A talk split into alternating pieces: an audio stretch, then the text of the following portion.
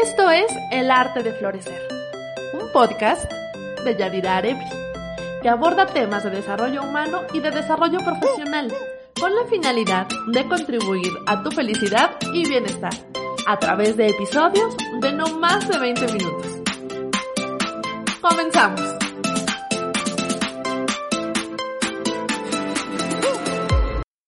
La adaptabilidad es una competencia esencial para la supervivencia.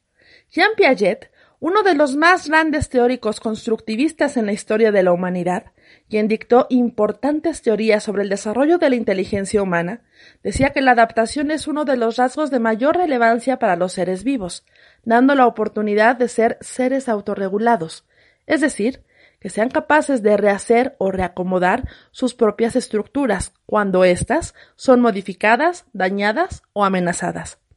Esto hace que se inicie un proceso activo, dinámico y constante, cuya finalidad es adecuar al organismo para que encuentre su propio estado de equilibrio entre el ser y su entorno. A todo este proceso se le conoce como adaptación, y es justo de lo que quiero platicarte el día de hoy. Yo soy Adira Arebri y este es el episodio número 19 de tu podcast El arte de florecer. La situación que vivimos a nivel global nos está obligando a cambiar, pero sobre todo a adaptarnos en todos los ámbitos de la vida humana. Para algunas personas esto implica un verdadero reto, por lo que entender esta competencia y este proceso puede ayudar a emprender ciertas acciones que nos conviertan poco a poco en seres más adaptables. Recordemos la frase de Charles Darwin. No sobrevive la especie más fuerte, ni la más inteligente, sino la que responde mejor al cambio. Así que empecemos por darnos cuenta de que la vida no es una línea recta y que las subidas y bajadas a las que nos enfrentamos nos exige ser adaptables, queramos o no nos guste o no, porque finalmente hay cosas que no están en nuestras manos y que al no depender de nosotros nos obliga a adecuarnos a las circunstancias. Así que entre más recursos tengamos será mucho mejor, ya que nos será menos difícil enfrentarlo y afrontarlo. Piaget explicaba que durante la adaptación ocurren dos procesos vitales, la asimilación y la acomodación. La asimilación es el proceso del que las personas ingresan cierta información o ciertos elementos nuevos a sus esquemas mentales, integrándolos a los sistemas y estructuras existentes, lo cual crea una modificación cognitiva.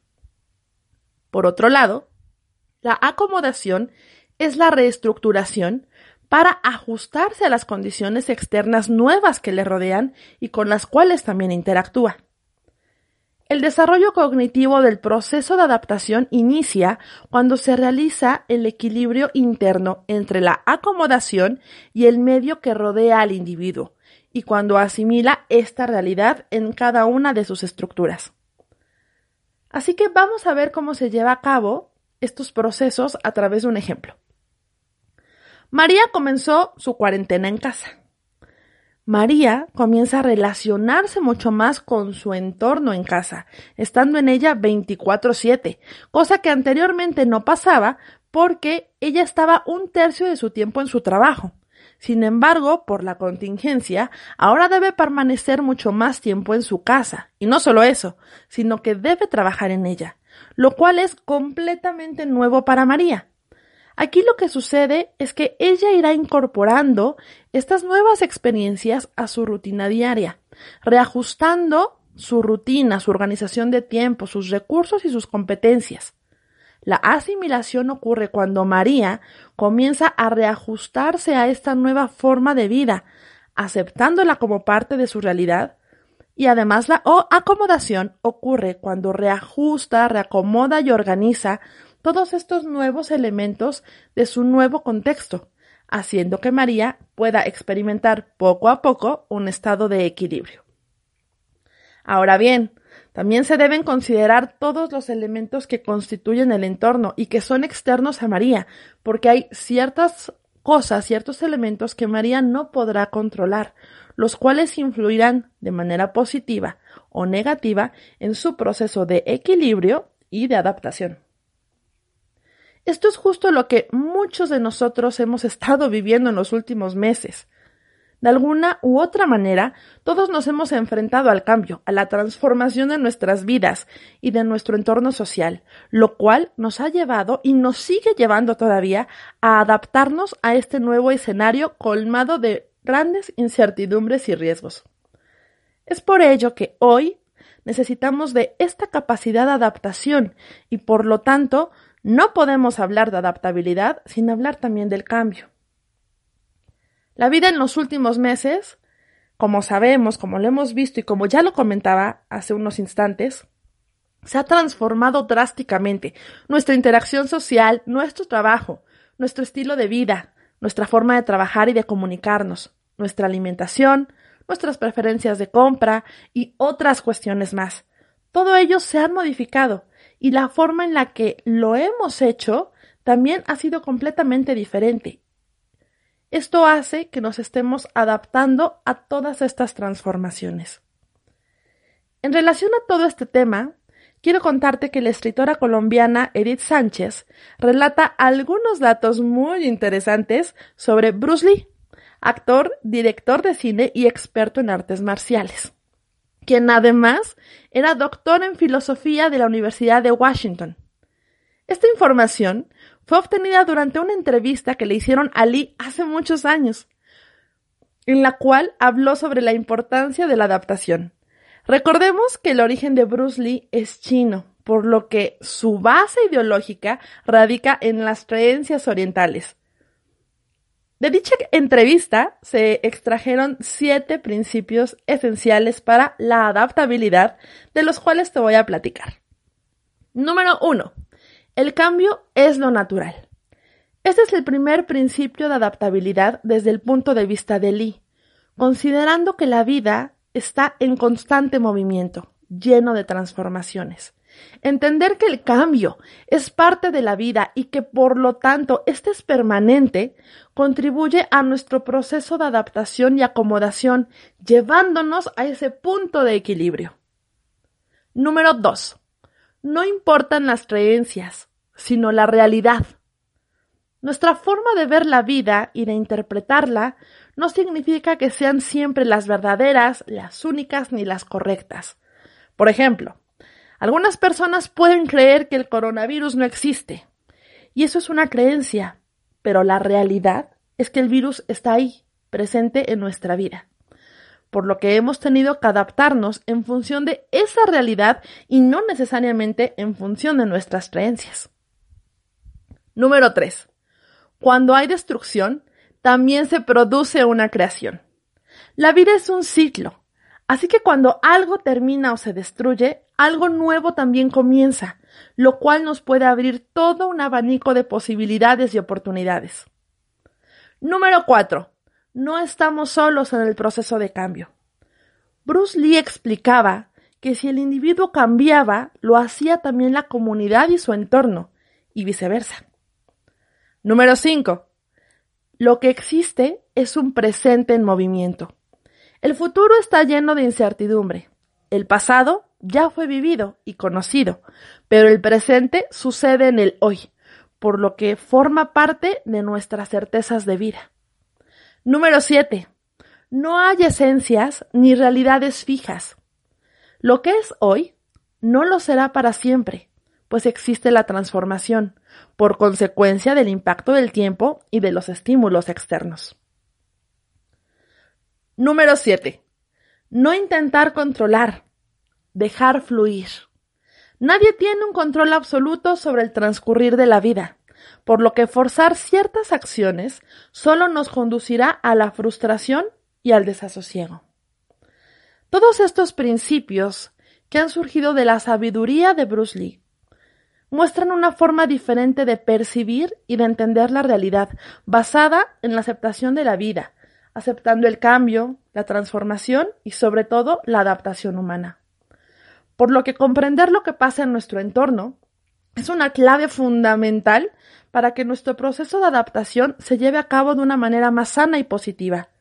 No se trata solo de saber lo que ocurre en nuestro entorno y dejar que siga ocurriendo sin inmutarnos.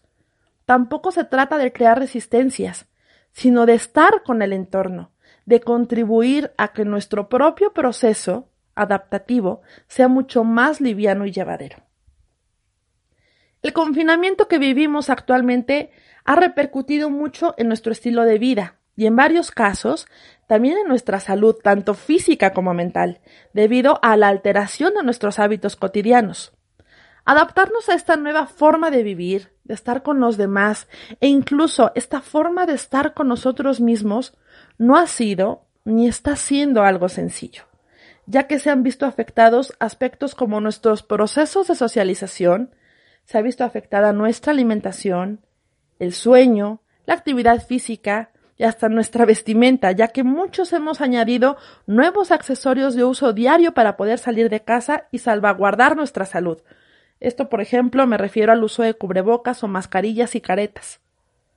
Por ello, y para mejorar nuestra adaptabilidad ante todos estos cambios que están aconteciendo y que están por venir, algunos profesionales de la salud como médicos, psicólogos y psiquiatras nos hacen las siguientes recomendaciones.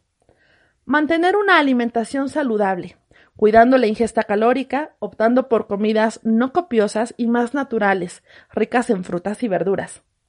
Tener una rutina de ejercicio diario en casa de mínimo 20 minutos. Esto además de cuidar nuestra salud física, contribuirá a la liberación de endorfinas, haciéndonos sentir mucho mejor.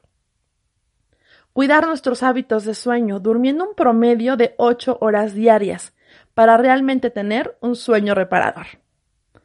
Meditar está siendo una actividad muy positiva y beneficiosa para las personas por los altos estados de bienestar físico y mental que produce. Mantener contacto social a distancia a través de los medios electrónicos y digitales, de manera que podamos seguir interactuando con los demás, evitando así el total aislamiento. Comunicar nuestras emociones, sobre todo aquellas que nos inquietan, que nos incomodan o que nos hacen daño recurrir a esos recursos que nos enriquecen en el tiempo libre a través de actividades que nos gusten, que nos apasionen o que nos motiven. Pintar, escribir, ver películas, leer, aprender algo nuevo, bailar, cualquier actividad que puedas hacer en casa y que te pueda motivar a estar mejor. Incluso tener un momento sin tener nada que hacer también es necesario. La quietud física y mental nos permite explorar estados de tranquilidad y de paz.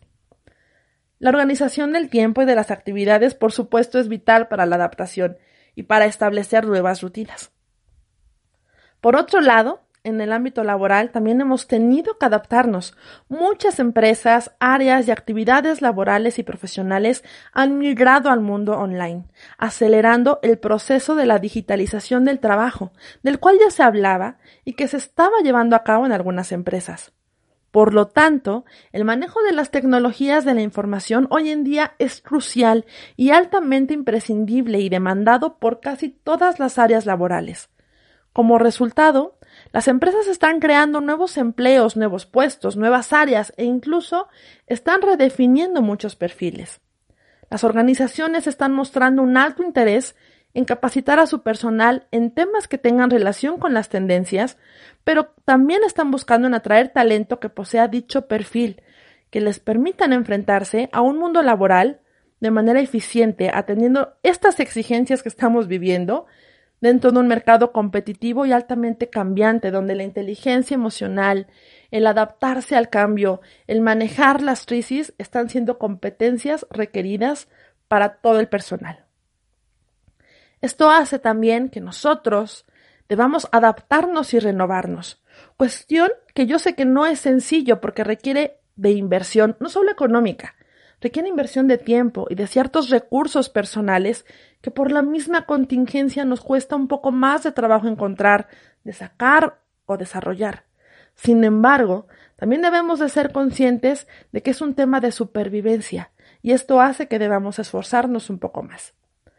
Así que aprender o desarrollar estas nuevas competencias que nos permitan enfrentarnos de mejor manera a este nuevo escenario será de gran utilidad. Y esto puede ser aprender a utilizar cierto tipo de programas o equipos de cómputo, aprender a desarrollar nuestra inteligencia emocional, aprender un nuevo idioma, temas que desarrollen nuestras competencias profesionales en pro de nuestra estabilidad laboral y hasta económica. Realmente no tenemos claridad de cuándo pasará esta contingencia sanitaria, por lo que lo mejor que podemos hacer es seguir las recomendaciones de prevención dictada por los expertos para preservar nuestro bienestar y el de los nuestros, pero sobre todo buscar adaptarnos de la mejor manera posible. Yo soy Yadira Arebri y esto ha sido el episodio número 19. Regresaré contigo en unos días más. Muchas gracias a todas las personas que me escriben para contarme cómo el arte de florecer ha impactado en su vida, que me cuentan los episodios que les gustan, la información que les es útil.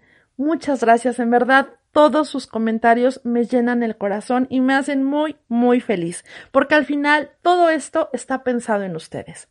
Así que si les gusta, por favor, no dejen de escribirme y también ayúdenme a compartirlo para llegar a más personas. Les mando un fuerte abrazo lleno de cariño y gratitud. Estaré con ustedes muy pronto. Hasta luego. Un beso y un abrazo muy grande. ¡Mua!